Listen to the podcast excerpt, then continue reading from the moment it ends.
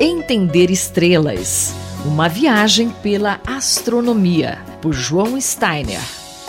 Um estudo liderado por um astrobiólogo da Universidade da Califórnia em Riverside mostra que outros sistemas solares podem ter até sete planetas semelhantes à Terra. Isso desde que não haja no mesmo sistema um planeta gigante gasoso como Júpiter. Professor João Steiner, como que se calcula isso e que implicações que essa descoberta pode ter para as chances de a gente encontrar planetas habitáveis fora da Terra ou até é, indícios de vida fora da Terra? Olha, primeiro, a zona habitável uh, de um planeta é aquela zona que tem uma distância da estrela central que permite que no planeta em questão haja água em estado líquido. Isso é um dado fundamental para a astrobiologia, porque a água líquida é absolutamente indispensável para que a vida se mantenha e se replique. Né? A Terra está na zona habitável do sistema solar.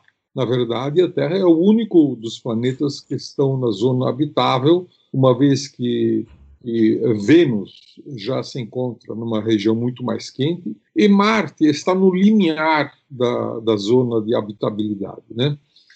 É, e por que, que a Terra a, a, é o único planeta do sistema solar? E este é o assunto uh, em pauta. Né? Uh, basicamente, no sistema solar, nós temos diversos planetas gigantes, planetas massivos, como Júpiter, Saturno. Né? E por causa desses planetas, a distribuição dos planetas menores é mais esparsa.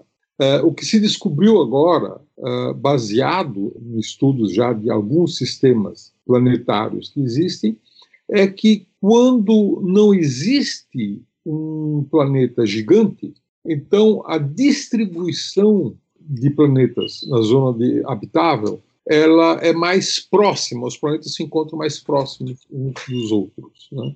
Então, isso, uh, evidentemente, uh, favorece um número maior de planetas no, no, qual poderá haver vida. Quais que são as implicações disso? Uh, as implicações são que os astrônomos, então, devem se concentrar no estudo de estrelas, nas quais não se tem um planeta como Júpiter, né, um planeta de alta massa, e a partir daí olhar essas estrelas com muito mais detalhes.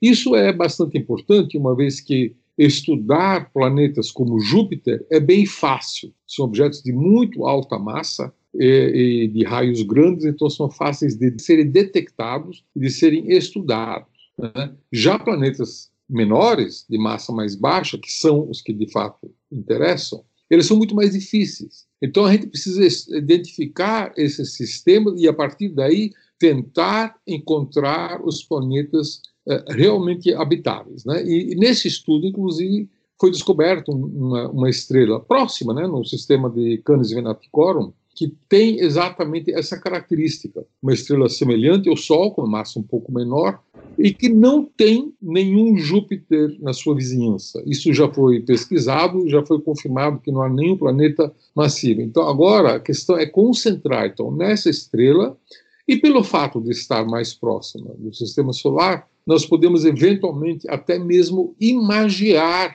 os planetas na zona de habitabilidade e, portanto, termos condições de estudar a habitabilidade desses eh, exoplanetas com maior detalhe, maior credibilidade e confiança. Professor João Steiner, colunista da Rádio USP, conversou comigo, Luísa Caires.